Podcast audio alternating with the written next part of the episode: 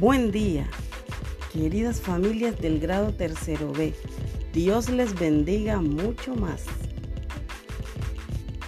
En este día estaremos hablando de la huerta familiar en tiempos de educación remota. Así que espero eh, aprovechemos bien estos momentos que se nos ha otorgado por el Altísimo para aprender y también para desaprender.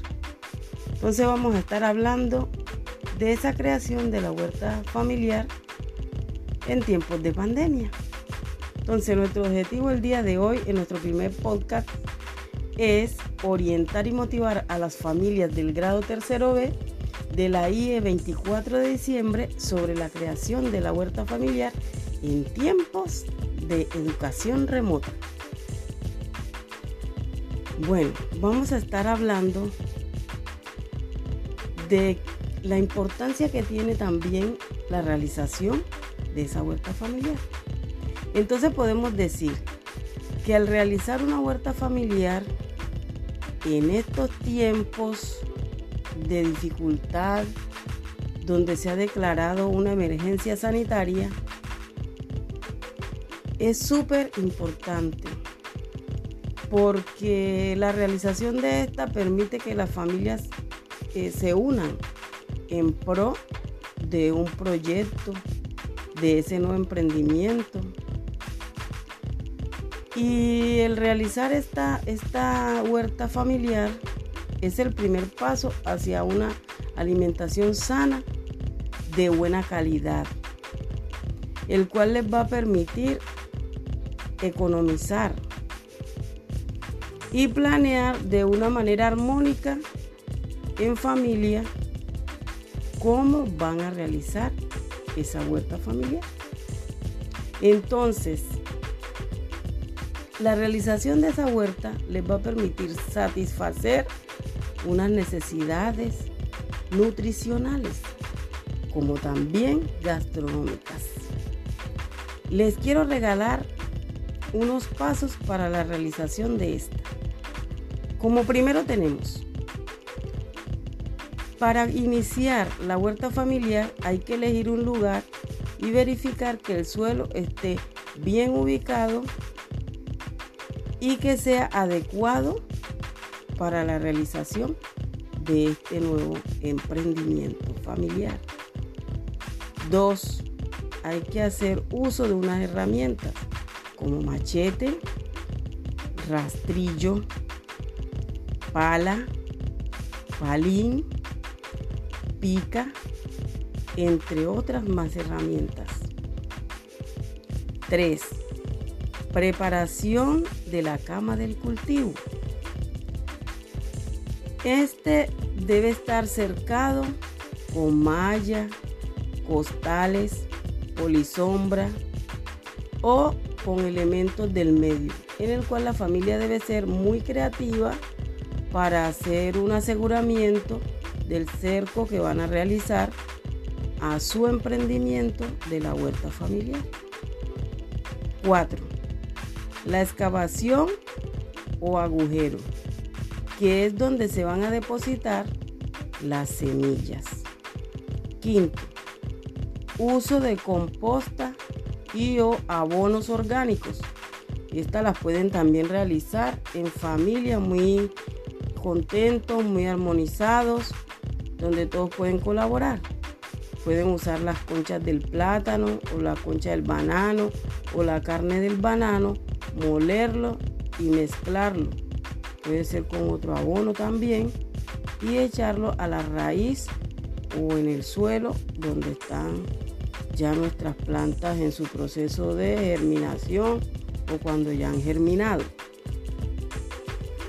Vamos con el cesto donde se va a realizar una siembra. La siembra debe estar cercana para estar vigilante, estar pendiente para, para cuando haya que echar el agua, para cuando haya que quitar malezas y estar muy pendiente cómo se va produciendo y se va procesando ese cultivo. Séptimo, asociación de cultivos.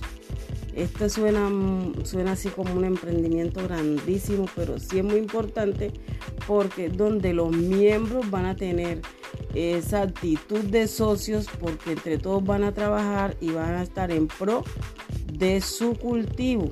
Entonces quiere decir que todos los miembros de la familia se deben incluir para trabajar en pro de su huerta familiar. Octavo, uso de semillas. Entre estas pueden tener o les pueden haber entregado la de cilantro, orégano, col, pimentón, berenjena, ají, habichuela y también plantas medicinales como la hierbabuena para aromatizar los alimentos y preparar ricas infusiones para té o como también aromáticas. Es bueno que a la huerta familiar le pongan un nombre muy creativo, entre todos eh, crear ese, nuevo, ese nombre para, para su huerta familiar con el cual la identifiquen y puedan compartir el nombre de su huerta familiar con mucho orgullo. Bueno, la tarea o actividad de las familias de tercero B en este nuevo emprendimiento de la creación de su huerta familiar es iniciar a realizar ese cultivo con las semillas que les fue entregada en la institución educativa 24 de diciembre. Como también se pueden dar a la tarea de buscar eh, raíces de otras plantas o de otras eh, legumbres para que las, las cultiven y las anexen. Puede ser el pepino, que también es muy rico en las ensaladas y es muy bueno para la salud. Queridas familias, esto ha sido todo por el día de hoy. A mis queridos estudiantes, a los cuidadores, a los padres de familia, a los miembros de la familia en general, mucho ánimo para que realicen este, este proyecto, esta, esta actividad, este reto. Sé que para unos es muy fácil, tienen conocimiento, como para otros no lo habían practicado, pero los animo para que lo hagan y que en una próxima oportunidad tengamos esa oportunidad, valga la redundancia, de ver esos, esos productos, de poder degustar y saborear en el caso de que estamos haciendo educación remota, pueden enviar videos, pueden enviar fotos donde estén mostrando todo lo que eh, han logrado con su proyecto. Así que espero que este podcast educativo haya sido de mucha utilidad.